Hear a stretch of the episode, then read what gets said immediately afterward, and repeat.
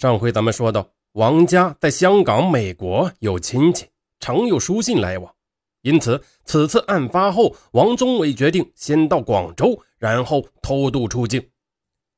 二月十五日晚九点钟左右，第四十七次列车驶入湖南省衡阳市以南四十里的西里坪地区。由于呢正值春节，为了严防有人将鞭炮带到列车上。乘务员们开始检查旅客们的包裹。就在检查到二十二号车厢时，乘务员突然在货架上的一个手提包里摸到铁器，形状呢就像是手枪。他立即将乘警找来，同乘警共同检查，果然从包里搜出一支五四式手枪。乘警问：“这包是谁的？”这时候。靠车窗坐的一名大个子旅客，他起身应道：“啊，这是我们的。”乘警指着手枪问：“那你把枪证拿出来。”大个子一面悄悄地将右手伸入裤兜里，一面招呼与他斜对面坐着的小个子：“哎，人家要看你枪证呢。”小个子从睡梦中惊醒后一愣，就在这紧张的时刻，突然“砰”的一声枪响。大个子的右手在裤兜里勾动了枪机，对着乘警射去，子弹射中乘警的耳朵。霎时，车厢里是一阵混乱。这时候的小个子趁机拿起被搜的手枪，两人握着枪，背靠背的站着，大声地说：“谁动，打死谁！”他们拎着提包，边说边溜，到了门口，急忙去开车门，想跳车逃走，但是呢？车门紧锁着，他们对着门锁打了两枪，无济于事。眼前的形势对他们十分的不利。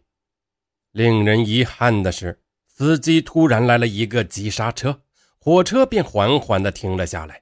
小个子见状，立即砸碎了车门的玻璃，钻出窗口跳下车去。大个子也紧接着跳下了火车。两人从路基滚下坡，爬起后急急忙忙地向南奔去。这时，天上开始下起小雨，雨幕遮没了两个人的踪迹。列车紧急停车十五分钟，搜查中获得两人仓皇逃走时遗留在货架上的一个大旅行包，包里有棉大衣、鞋袜等生活用品，大多印有沈阳生产的标记。更为有价值的是，在车厢拾到两枚手枪子弹壳。和从破碎的车门玻璃上取得的染血的玻璃片接下来，公安部刑侦局对弹壳迅速地进行了技术检验，认定列车上的两枚弹壳与十二日在沈阳军医院作案现场拾到的十三枚弹壳是从同一支手枪射出的，并且对车门玻璃上留下的血迹进行血型分析，结果很快出来，证明是罪犯王宗访的血。这样，就证据确凿地掌握了二王难逃的踪迹。公安部刑侦局的几位局长立即汇聚到值班室，并做出了全力追捕的决定。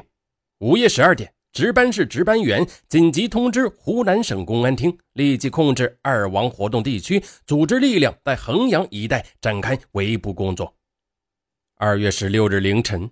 衡阳市公安局接到追捕二王的命令后，冒雨派兵布阵，在市区以外西里平的几个通路方向设下两道哨卡，准备把罪犯截歼在郊外。可是，狡猾的王氏兄弟在公安人员设卡堵截之前，早已经趴乘货车进入衡阳市区了。十六日凌晨两点。衡阳市至今医院的夜间值班，接治了一高一矮的两个求医者。他们穿着湿漉漉的衣服，每人提着一个人造革黑色的提包。小个子左手托着受伤的右手，坐在医生对面请求治疗。大个子呢，一直站在房间的暗处，目光斜视，瞅着门外。医生给小个子检查伤势。见他右手虎掌裂开，无名指的伤口是又深又长，护士连忙领他到手术室，清洗了伤口后做了缝合手术。虎口缝了一针，无名指缝了两针，右手呢包扎上纱布。随后他们付款便离开了诊室。十七日早晨七点三十分，至今医院的职工上班后打开办公室的房门，发现三张办公桌合并在一起，桌上的一块塑料布膜垫在桌子上，窗口呢用花纹纸遮掩着，还有两个口杯丢失，在桌子底下拾到失散的十五元人民币。这一切说明夜里曾经有人在这儿睡过觉，清晨来不及清理就逃走了。事后，经过照片和从获得的物品中辨识，警方确认，在至今医院求医的一高一矮的两个人就是王忠访和王忠伟。可惜呀，当得知二王在市区的消息时，衡阳市公安部门的侦破主力还在市区紧张的搜寻。